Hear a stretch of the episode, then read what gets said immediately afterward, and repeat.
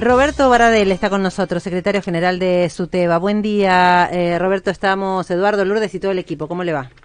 Buen día, ¿cómo les va? Bien, acá haciendo el panorama con diferentes escenarios, ¿no? Eh, el país tiene algunas provincias con picos, a la espera todavía de, nuevas decisiones.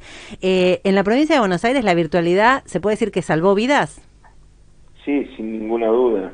La virtualidad y la decisión de, un gobierno de, de sostener aquellas medidas de carácter sanitario que nos permitan superar esta, esta situación, porque de lo que se está hablando eh, es de, de, poder enfrentar a la pandemia eh, de la mejor manera posible, ¿no? Eh, tratando de impedir que se propaguen los contagios, que, se pueda avanzar con el plan de vacunación, y creo que eso es fundamental, ¿no? Y, haber querido o pretender eh, imponer otra situación en término, en clave electoral, eh, otra discusión, digo, en clave electoral, me parece que, que no, no, solamente le intentan hacer un daño al gobierno, sino que le hacen un gran daño a la sociedad. Claro.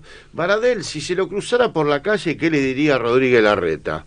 este, a partir de las decisiones tomadas, el sostener obcecadamente las clases presenciales y también a partir de ciertos diferendos que ha tenido durante tantos años con los dirigentes sindicales de la educación, ¿no? ¿Qué le diría, Roberto? No, sí, a ver, eh, eh, primero nosotros siempre... Espere que lo estamos perdiendo, a ver ahora... Hola, hola, hola. primero que siempre nosotros estuvimos abiertos al diálogo, lo que sí le le diríamos que, no estamos de acuerdo con la concepción que tiene él, ni, ni su ministra con respecto a los docentes, a la educación pública, y tampoco le diría que están cometiendo una gran irresponsabilidad en el marco de una pandemia.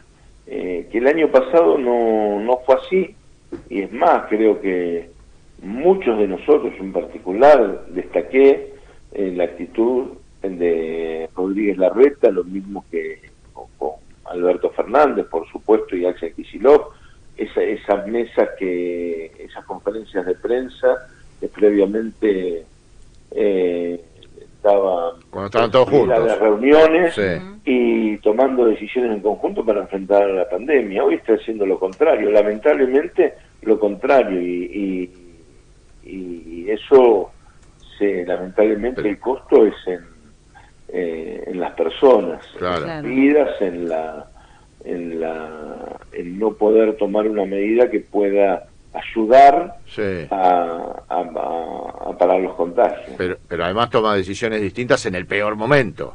En el peor momento de la pandemia, sí, pero por una clave, por eso digo yo, en clave de especulación electoral. Lamentablemente están mirando eso, pero no solamente la decisión que ha tomado la Ciudad Autónoma de Buenos Aires, sino cómo se maneja la oposición y las grandes corporaciones mediáticas en este país. La verdad que es lamentable. Lo que han hecho con el tema de Pfizer, eh, eh, mintiendo, tapa de los diarios, eh, pero terrible, diciendo que la Argentina no había querido vacunas de tal o cual, y, y después se comprueba que son grandes mentiras, pero no les interesa, porque ellos tienen un afán de dañar todo lo que puedan al gobierno con la mira en las elecciones de medio término. Y lo que están haciendo, están dañando profundamente a la sociedad, le están haciendo un daño terrible en muchas cuestiones. Baradel, estamos con Roberto Baradel a esta hora en las primeras noticias. Eh, ante la escalada inflacionaria que se, que se está viviendo, hay algunos sindicatos que están eh, declarándose en alerta, digo, ATE, por ejemplo, otros que están pidiendo la reapertura. En el ámbito de los gremios docentes, ¿se debe reabrir eh, la paritaria? Sí, por supuesto, en tanto y en cuanto la inflación siga aumentando. Nosotros fuimos muy claros en eso.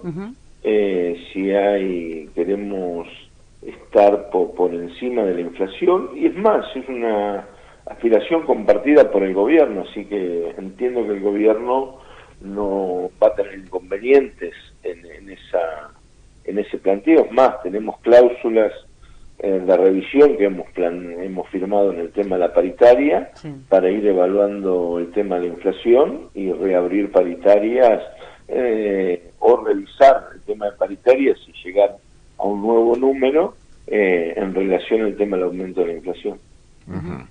Eh, en principio, por la información que estamos manejando, Roberto, con Roberto Baradel estamos charlando, en, a las 11 de la mañana hay anuncios del gobernador Schiaretti eh, en principio, eh, la especulación es que puede haber un retroceso a la fase 1. También en Córdoba se están sosteniendo las clases presenciales, como en Mendoza, como en eh, Río Negro. ¿Cree que también en esos distritos es necesario retroceder y volver a una fase 1 más estricta, por lo menos en el ámbito de la educación?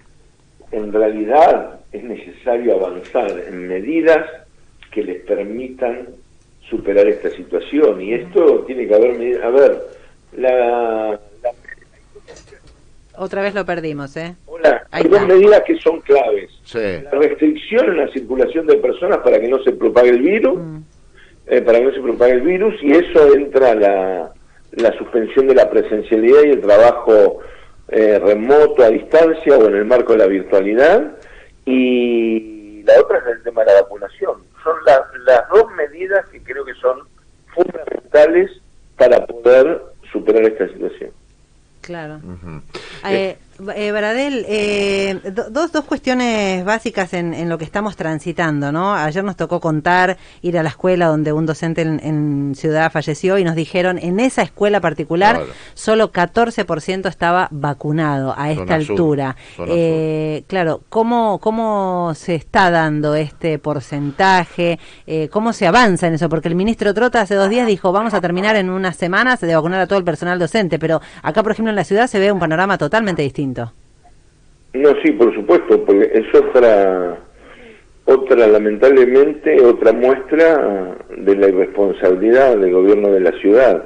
Cuando nosotros fuimos a hablar con el, presidente de la Nación, Alberto Fernández, con Sonia Leso, con Hugo Yasky, y le planteamos la necesidad de vacunar a los docentes en todo el país, porque veíamos que había provincias como la de provincia de Buenos Aires, el gobernador Axel Kicillof nos había reunido allá por, nos había pedido una reunión en, en enero y ya anunció eh, y empezó el plan de vacunación a los docentes, pero no se daba en todas las provincias.